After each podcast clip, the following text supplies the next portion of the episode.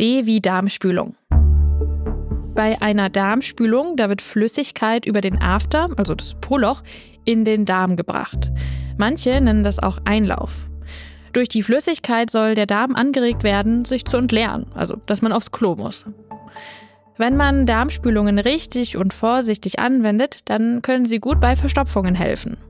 Zum Beispiel dann, wenn man tagelang nicht groß aufs Klo musste und wenn andere Mittel, also sowas wie Abführmittel, nicht richtig wirken. Oder wenn der Stuhlgang zu fest ist, um von selbst rauszukommen, dann hilft eine Darmspülung, ihn weicher zu machen.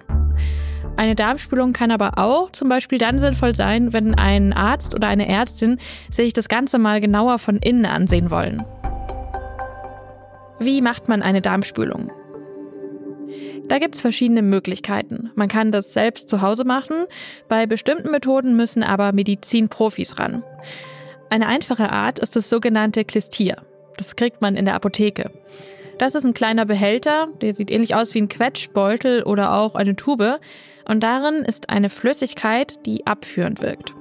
Vorne dran ist eine kleine Plastikspitze und die steckt man dann vorsichtig in den After und drückt die Flüssigkeit hinein. Je nach Größe werden da bis zu 200 Milliliter eingeführt. Das ist also höchstens so viel, wie in ein kleines Trinkglas passt. Es gibt aber auch Methoden, wo mehr Flüssigkeit benutzt wird. Die werden vom Pflegepersonal gemacht. Dabei führt eine Pflegekraft einen kleinen Schlauch ein paar Zentimeter tief in den After ein und dann wird daran ein Beutel mit Flüssigkeit angeschlossen, zum Beispiel auch einfach nur Wasser. Und das fließt dann über einen Schlauch in den Darm. Wenn die ganze Flüssigkeit drin ist, dann muss man den Schließmuskel anspannen und der Schlauch wird entfernt. Und dann nach circa fünf Minuten kann man auf die Toilette gehen. Sowas macht man aber nur bei wirklich hartnäckigen Verstopfungen oder zum Beispiel, um den Körper auf eine Geburt vorzubereiten. Was sollte man beachten?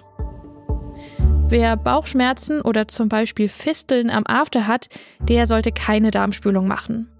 Und insbesondere die Spülungen mit mehr Flüssigkeit, die sollten nur dann gemacht werden, wenn sie medizinisch wirklich notwendig sind.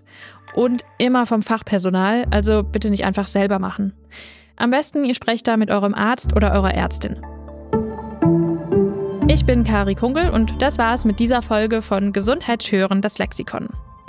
Mehr zur Darmspülung haben wir euch in den Infos dieser Folge verlinkt.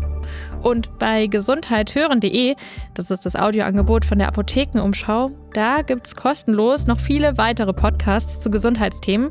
Schaut da doch gerne mal vorbei.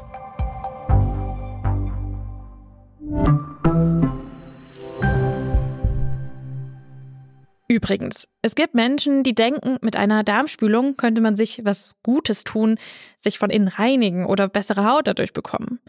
Mit solchen Versprechen werben auch manche Heilpraktiker.